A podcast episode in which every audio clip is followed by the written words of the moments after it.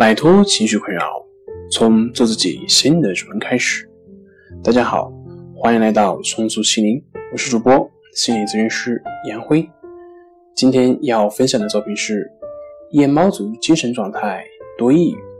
想了解我们更多更丰富的作品，可以关注我们的微信公众账号“重塑心灵心理康复中心”。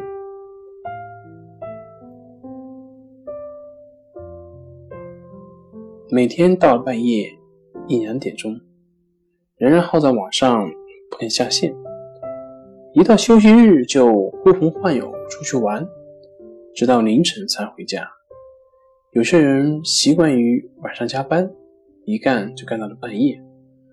按说熬夜困了，应该很快就会睡着，但他们却发现，越是熬夜就越睡不着，或者睡不踏实，而且。而会感到抑郁。对此，专家指出，长期持续这种昼夜付出的生活，最先影响到的是人的身体，会让人感觉疲劳、精神不振、食欲下降。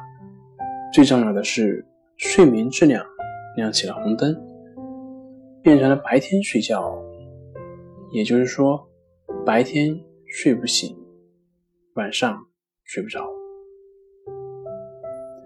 之后呢？身体的长期疲劳和不适，再夹杂一些生活和工作的压力的情绪，一旦失眠，就会陷入对生活的恐惧，并将生活细节中的痛苦夸大。但只要清晨醒来，当阳光射进房间时，这种苦恼又会全部消失。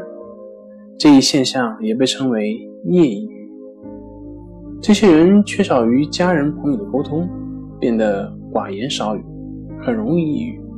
此外，他们还不得不接受人造灯光的照射，而过度接触人工光可能会改变人的生物节律，甚至引发人体严重的激素失调，给人的心理和精神造成伤害。建议老熬夜的人第二天补觉时间别太长。平时多参加锻炼，如打打羽毛球，多出去户外走走，都会有助于精神愉快。总之，长期熬夜对身体造成的危害可不能小看。长期熬夜会导致内分泌失调，身体素质下降，容易患上抑郁、失眠、神经衰弱等精神疾病。因此，我们最好避免长期熬夜。如果熬夜导致自己抑郁，不能有效调节，那么应该及时的咨询医生。好了，今天就跟大家分享到这里。这里是我们的重塑心灵。